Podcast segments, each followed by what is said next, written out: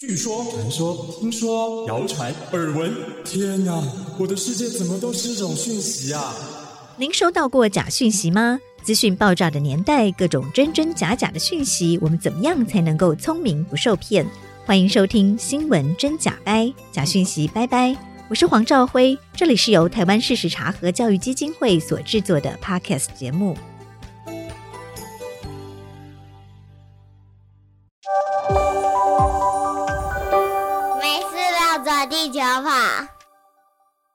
，Hello，大家好，我是赵辉，欢迎来到新闻真假掰。今天来到现场要陪伴我们一起跟假讯息说拜拜的好朋友是台湾民主实验室的研究员许家元。大家好。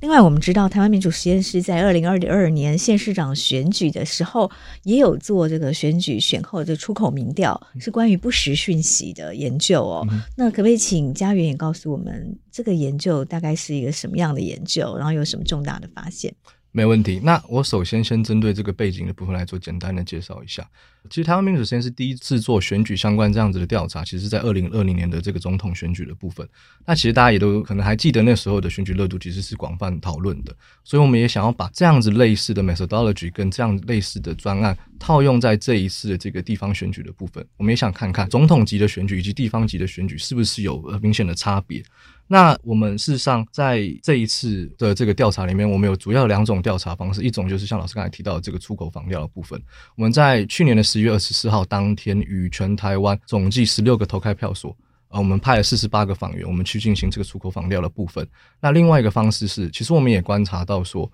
很多关于选举制度的质疑或是不实讯息，其实它往往是在选举之后才开始发酵的。所以，我们也在十一月二十九日至十二月十三日这段时间之内，我们委托了台湾趋势公司来替我们进行线上的调查。那我们总计两个调查收回了将近两千份的有效问卷。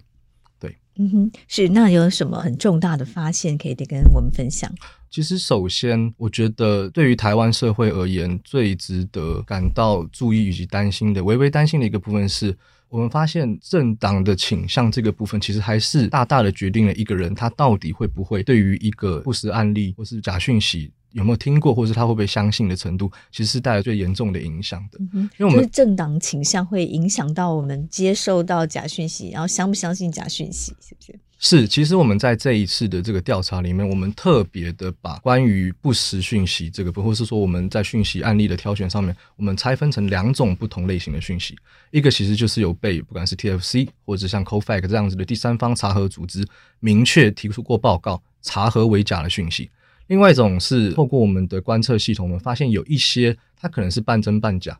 它可能是断章取义的讯息，但你不能说它完全错，你也不能说它完全对的这种讯息。然后我们有特别去观察这些讯息是不是有在网络上有广泛的讨论度，或是说它是不是有很明显的关键字搜索的这个数据来去看。所以，我们其实挑选这两种，也就是所谓的争议讯息以及不实讯息的部分，我们来去观察。我们确确实实的发现了一个蛮重要的事情是，其实不实讯息，也就是被查核为假的这些讯息。它其实，在不同的政党倾向之间的触及率，其实是没有差别的，它没有显著的差异。但是它在相不相信的程度，当然就会像我刚才提到，它因为政治的倾向有所不同。但是一个蛮值得我们注意的地方是在于，我刚才提到的这些半真半假的讯息，它居然在触及的程度上，也因为政党的倾向不同，又有非常明显的差别。嗯。我们可以大略的去理解说，如果你是一个对于执政党比较不满意的族群的话。你对于这些针对执政党的这个攻击的这些讯息，你所听过的比例就会相较于另外一个族群高很多。嗯哼，对，是。那原因是什么呢？原因的部分，我觉得这可能是我们会建议其他的研究，或是我们自己接下来的针对选举相关的专案会想做的事情。因为我们在这一次的这个专案的可能量化设计上面的一个小小的局限，我们很难去辨识这些不同变相之间的因果关系。嗯，这是我觉得可能有点稍微可惜的部分。那在你们的这个调查里面，有没有发现民众的消息来源主要来自哪里？我觉得，就像刚才提到，我们在这次的调查里面，我们主要分成了出口访调以及线上调查部分。那事实上，尽管这两者调查之中有个些微的差别，但广义来说，台湾民众其实在有关公共议题以及有关政治议题这些相关资讯来源的部分，它依然是以传统媒体，也就是像传统的电视或是报章杂志这个部分，以及脸书以及 YouTube 这三种不同的类型为最大宗。那如果我们从发话者的角度，因为刚才提到比较像是平台的部分，如果我们是从发话者的角度来看的话，只是以线上新闻媒体以及政治人物本身，还有 KOL 网红以及名嘴为最大宗。OK，是好，所以还有其他呢？那呃，我想首先第一个小小的悲观的地方还是在于，就是像刚才提到的，呃，我们透过这一次的研究，我们发现决定受访者对于不实讯息的这个认知标准的最大的因素，它还是在于就是个人政党认同以及意识形态。那有关于这个不实讯息的来源的部分，有将近两成的民众其实他选择的部分是境外势力。嗯。那我觉得这边可以特别讲一下，是这两成的选择境外势力的民众，其实他绝大多数都认为这个境外势力其实就是中国。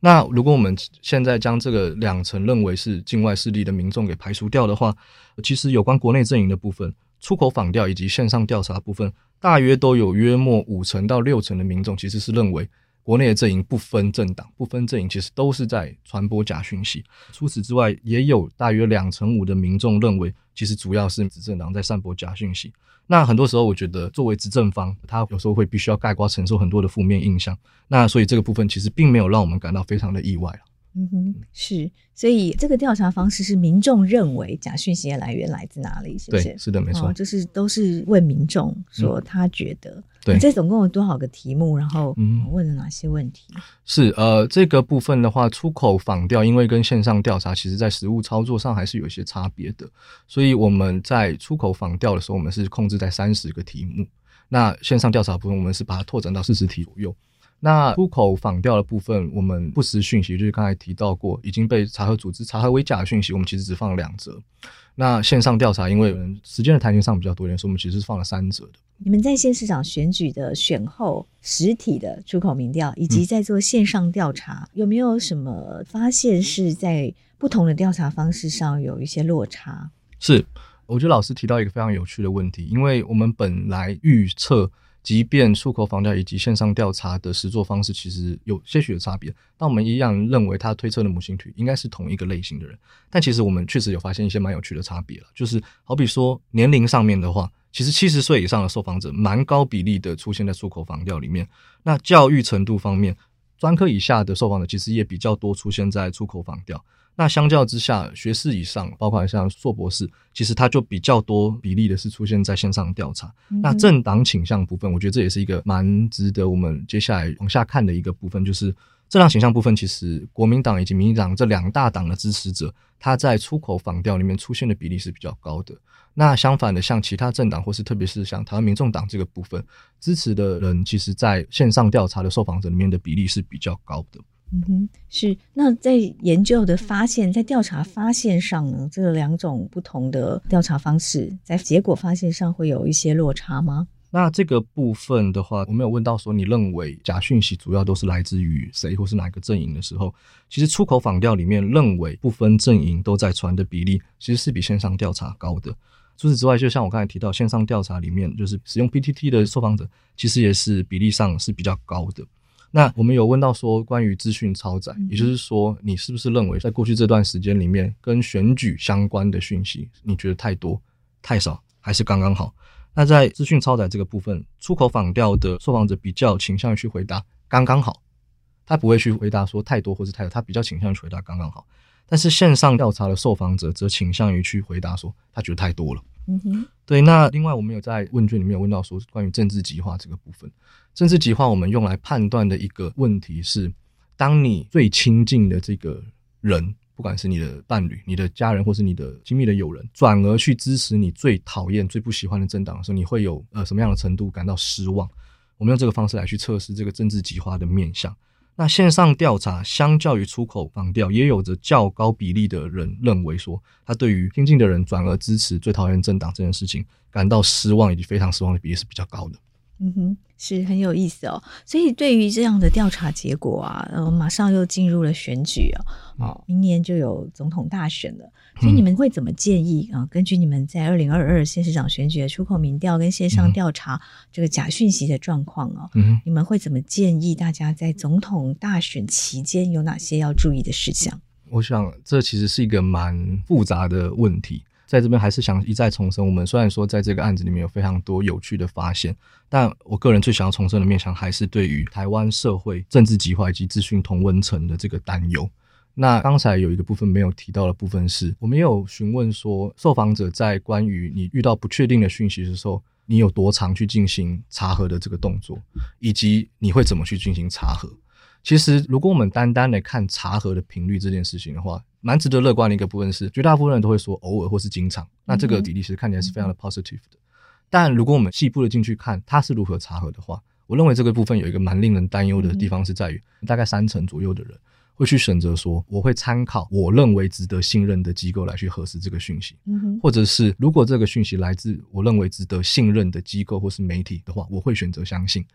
那其实这个部分就很类似同温层这件事情，所以我们确确实实就是观察到说，政治极化，特别是两大党的支持者在政治极化的程度上是相较于其他政党是比较高的。那同时，在这个资讯查核的部分，好像也有点类似同温层的反刍。我觉得这个部分会是接下来进入总统大选之前，我们必须要非常认真的看待的事情。这部分的发现，其实也跟黄俊儒教授今年的那一篇《当科学知识遇上意识形态》，呃，民众对于 COVID 的讯息的认知这个论文的发现是非常类似的。就是媒体试读与事实查核的推广，当然非常重要。但我觉得，就是不论政府或是公民团体以及民众，其实我们接下来到明年的选举之前，我们能够尝试的是去理清那些隐含在对于一个讯息它判定的基准背后的那些，不管是世界观或是意识形态的这些因素。否则，其实会跟我们在这次的研究里面发现到的一样，就是大家或许真的是有在查核，没错，但是他很多时候是在同温层里面进行查核，或是在进行这样子的资讯反刍。那其实这对于事实查核，以及对于台湾公民社会们很重视的这件对话这件事情，其实都带来非常严峻的挑战。